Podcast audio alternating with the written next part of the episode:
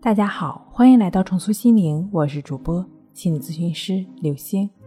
本节目由重塑心灵心理康复中心出品，喜马拉雅独家播出。今天我们要分享的内容是：这到底算不算强迫症？什么是强迫的症状？强迫症患者若长期走不出强迫，那么他将会变得异常的敏感。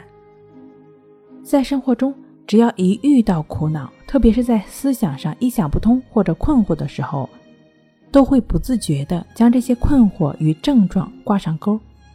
他们时刻都在担忧和警惕强迫症状的到来，就仿佛草木皆兵似的。而在接受治疗之后，他们也时常会疑问一个问题，就是分不清什么是症状，什么不是症状。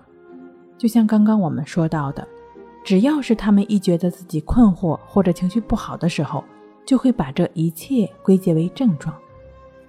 其实，不论是强迫症患者还是正常的健康人，他们都会在生活中遇到很多问题，也都会为此苦恼和烦扰。这是非常正常的，所以强迫症患者首先要认识到这一点，不要把什么症状都往上靠。那到底什么才是症状呢？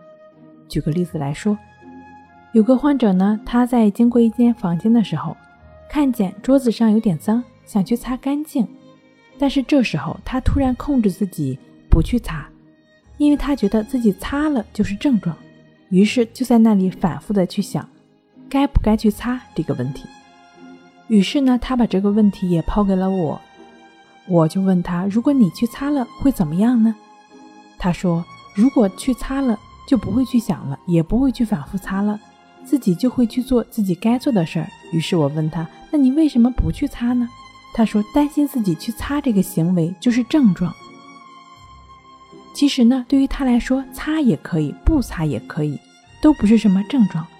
擦了呢，可能比较细心；不擦呢，也没有什么坏处。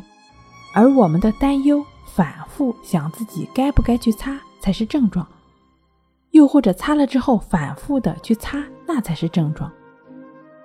其实生活中的一切都不是症状，都是自然而然的事情。症状都是自己主观发展出来的，认定那是症状，症状就出来了。